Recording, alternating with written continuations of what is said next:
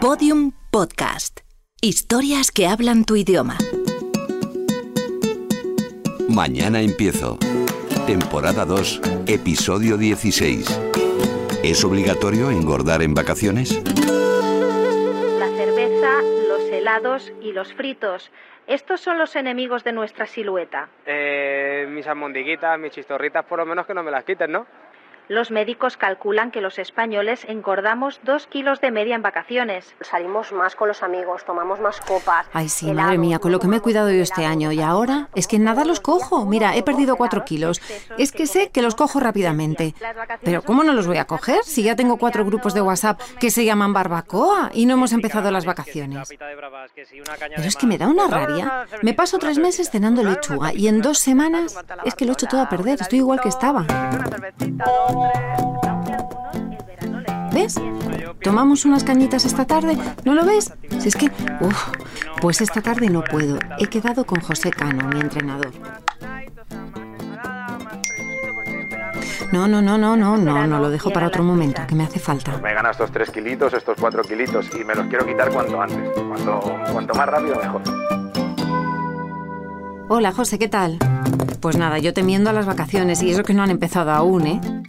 ¿Tú crees que es normal engordar tanto en verano? Pues eh, sí, es normal que en este periodo estival eh, normalmente eh, te relajes, te relajes porque llegan las vacaciones y todo el mundo pues necesita un poco expandirse un poco de tanto estrés, de tanta rigidez en todos los sentidos a lo largo de nuestra vida laboral y entre ellas pues en el aspecto culinario evidentemente también sucede. Quiere decir pues que tomamos algunas más calorías de la cuenta y que evidentemente eh, el entrenamiento pues lo dejamos un poquito de lado. ¿Pero qué es lo que hacemos mal? Pues lo que hacemos mal es no tener el trabajo hecho a lo largo del año. Claro, lógicamente si durante todo el año no, hemos, eh, no nos hemos alimentado correctamente, de forma equilibrada y saludable, y a su vez no hemos hecho ejercicio físico con una regularidad de tres o cuatro veces semanales, pues fácilmente llega el verano y caemos en la desidia, y caemos en, en la inoperancia lógica de que cojamos algún que otro kilito de más. Ahora, esto es, si nosotros eh, conseguimos mantener ese ritmo de entrenamiento, de alimentación a lo largo del año, cuando llegue el verano la cosa cambiará. Por ejemplo, yo que llevo todo el año currándomelo aquí contigo y en el gimnasio, ¿paro del todo o, o qué hago? ¿Combino un poco? Pues no, no haría falta que pararas de entrenar. Si te apetece, pues podríamos bajar el ritmo, no hay duda. En vez de entrenar 3-4 días semanales, los podrías dejar incluso en dos. Que te puedo asegurar que manteniendo un poquito la alimentación, un poquito controlada, ¿eh? te podrías pasar comiéndote un helado en cualquier momento, o en un día así cada tres o cuatro, o tomarte tu cervecita, no pasaría absolutamente nada. Piensa que al haber hecho todo el trabajo durante todo el año, tu metabolismo está alto y por lo tanto el consumo calórico es alto. Con lo cual al cuerpo no le va a dar tiempo a acumular grasa a lo largo de un mes de vacaciones y posiblemente no tengas que echarte las manos a la cabeza cuando te subas a la báscula. ¿Y qué me aconsejas que puedo hacer en vacaciones para no dejar de hacer ejercicio completamente, pero que tampoco sea esa obligación tan intensa que tengo durante el año? Pues en vacaciones es interesante, como todos sabemos, eh, pasear, pasear o incluso trotar un poquito con un poquito de footing. Y por supuesto, movernos. Movernos es fundamental porque en el fondo es un, un gasto de calorías diario. Entonces hay que estar activos, hay que estar despiertos, hay que estar moviéndonos a lo largo del día y dándonos unos buenos paseos de como mínimo 40-45 minutos. De esa manera mantendremos siempre eh, el gasto calórico elevado. A esto le podemos acompañar con cualquier ejercicio de los que tenemos, por ejemplo, en, el, mi libro, en el, esos malditos 5 kilos, en el cual puedes ver perfectamente ejercicios eh, que se pueden hacer con regularidad en el salón de tu casa, en una habitación de casa, sin apenas tener ningún complemento, simplemente con tu peso y, uh, y con las lecciones que te vamos dando. En su libro Esos malditos 5 kilos, José Cano apunta tres conceptos básicos para conseguir nuestros objetivos. Motivación. Motivación. Tenemos que tener un momento determinado en nuestra vida, en, en, en, nuestro tiempo, en el que digamos ahora y ahora lo voy a conseguir. Creer en ello y ir dando paso a paso hacia la meta. Ir uh, visualizando eh, metas cortas, eh, esfuerzos eh, paso a paso. Que con esa motivación eh, siempre en alta, siempre muy muy arriba, conseguiremos lo que queramos. Constancia. Constancia. Una disciplina que llevemos con el día a día y que sepamos que, como he dicho anteriormente, cada paso nos va acercando hacia la meta, hacia el sueño que queramos conseguir. Y sin constancia, desde luego, al final no hay eh, recompensa. Esfuerzo. Esfuerzo. Bueno, pues todos sabemos que no pay, no gain, como se suele decir. Ante un esfuerzo tiene que haber siempre una recompensa. Y si no nos esforzamos en la vida no conseguiremos nunca nada. Entonces el esfuerzo tiene que formar parte de, de nuestra motivación y de nuestra constancia a lo largo de nuestra vida.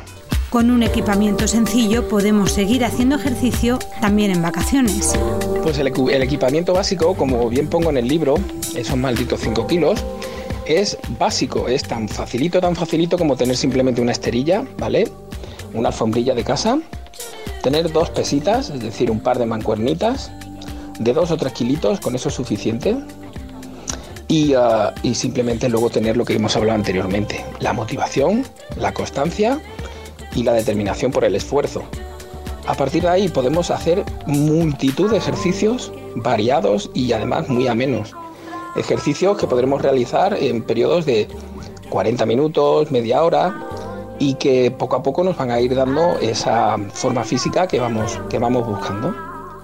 Cada año encontramos un nuevo estudio que alerta de los kilos que engordan de media los españoles. Juan Revenga es dietista, nutricionista y biólogo y está al frente de la web El Nutricionista de la General. ¿Podemos fiarnos de estos estudios? Pues en concreto los que han salido últimamente a la palestra no tienen o carecen de toda, de toda fiabilidad. ¿no? Realmente no son un estudio, realmente lo que son son unas noticias, una serie de datos que una parte interesada, una industria en este caso de la producción, de en la producción de complementos y suplementos alimenticios, le interesa decir pues una serie de datos para luego venderte la, la- la moto sin manillar, ¿no? es decir, su producto que no sirve absolutamente para nada. La forma de saber que un estudio es veraz es que se haya publicado en revistas científicas acreditadas. Efectivamente, mira, hay una frase maravillosa de Ben Golacre, el, el- el autor de la- del libro archiconocido y bestseller eh, Mala Ciencia, que dice claramente, como poner un enlace a la fuente de los datos es algo tan fácil de hacer y la motivación para evitar hacerlo es tan dudosa, me he detectado a mí mismo utilizando una nueva regla de oro. Si no incluyes un enlace a la fuente primaria de información, no confío en ti. Lo cierto es que la idea de renunciar a comer lo que nos apetece en verano no es muy alentadora. Sí, es que vamos a ver, eh, es típico y tradicional que en el periodo estival o en el periodo vacacional la población tenga un aumento de peso o sufra un aumento de peso precisamente porque de alguna forma yo creo que la palabra es nos abandonamos más, nos conocemos que estamos ya en el periodo vacacional y bueno, pues damos rienda suelta a todos nuestros deseos, ¿no? Por eso lo ideal es encontrar el equilibrio. La recomendación para evitar una ganancia excesiva de peso en el verano es la misma que para evitar una ganancia de peso en febrero, y es mantener un patrón de alimentación, de actividad física y de, y de bebida, de hidratación, eh, adecuado todo el año. El problema es cuando queremos perder peso demasiado rápido. De alguna forma el signo de nuestro tiempo, ¿no? De pasar de la gran secada a la gran remojada que decía mi abuela, y eso desde luego no ayuda nada para tener unos hábitos de vida saludables. Tendríamos que tener en vacaciones una, eh, o sea, podríamos comer de forma diferente de cosas que no- habitualmente no comemos o que no están presentes en nuestro día a día, pero que no tendrían por qué estar alejados de unos hábitos de vida saludables. Uno de los grandes culpables del frenesí veraniego son las bebidas alcohólicas. Se puede hacer un ranking de lo que más calorías tiene en virtud del volumen de lo que bebamos y esas calorías en las bebidas alcohólicas van a depender sin lugar a dudas del grado alcohólico. Cuanto más grado alcohólico tenga una, una bebida, evidentemente más calorías nos va a aportar. Y la eterna duda, ¿vino o cerveza? Hay que tener en cuenta que un gramo de alcohol aporta 7 kilocalorías. Es decir, una consumición de cerveza tiene aproximadamente unas 150 calorías y una consumición de vino tiene aproximadamente unas 130 kilocalorías. Ahora bien, hay que tener en cuenta que la cantidad estándar de cerveza es el doble o más del doble que la cantidad estándar de vino. Es decir, bebemos más volumen, cuando bebemos cerveza normalmente los volúmenes son mayores que cuando bebemos vino. Y por eso las calorías, aunque bebamos menos eh, cantidad de vinos, son prácticamente las mismas. porque el vino tiene 14 grados y la cerveza tiene 5 grados. Es decir, al final las calorías son eh, bastante parecidas en lo que es una consumición estándar de vino o una consumición estándar de cerveza. Otra cosa es ya cuando nos pasamos a las bebidas alcohólicas de muchísimo más grado, ¿no? Cuando estamos hablando de whiskies, ginebras, los famosos gin tonics y todas esas cuestiones que son eh, bebidas que tienen cerca del 40% o, 40 grados, 40% en volumen de alcohol. Y eso supone... Pues un gin tonic normal, con una tónica que hay que recordar que también tiene una cierta cantidad de azúcar bastante importante, muy similar a la de cualquier otro refresco tipo de cola, limón, naranja, etcétera, etcétera.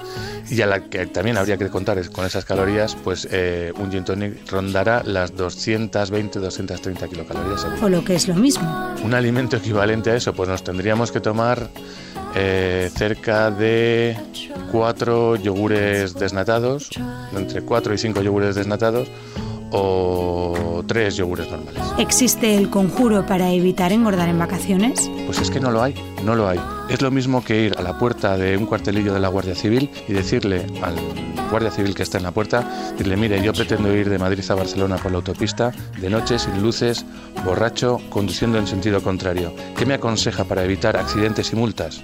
Y ese Guardia Civil le debería decir, no haga eso y posiblemente no haga previsión de los excesos y posiblemente de esa forma eh, tenga menos probabilidad de multas y de accidentes. Dime, Luis. Sí, sí, sí, me paso un ratito, que ya he terminado. Vale. Vale, vale. Sí, y cenamos algo, ¿no? Pero que no es que esté a dieta, qué pesado. Lo que no quiero es que me pase como siempre, que llega junio, se abre la veda y acabo cenando patatas bravas tres días por semana, Luis, y luego lo pago y lo paso mal yo, ¿tú no? Pues eso, una ensaladita o un pescadito a la plancha, claro, pero sí hay mil opciones y sin sufrir. Si lo que me amarga es llegar a septiembre con 5 kilos más, Luis, que menuda gracia. Además, José, mi entrenador, me ha puesto una tablita para hacer cuando esté fuera y así no estoy parada cuatro semanas, que eso luego también lo noto, ¿eh? Nada, necesito un par de cosillas, pero sencillas, y lo puedo hacer en cualquier lado. ¿Yo? Sí, sí, claro. Mañana empiezo.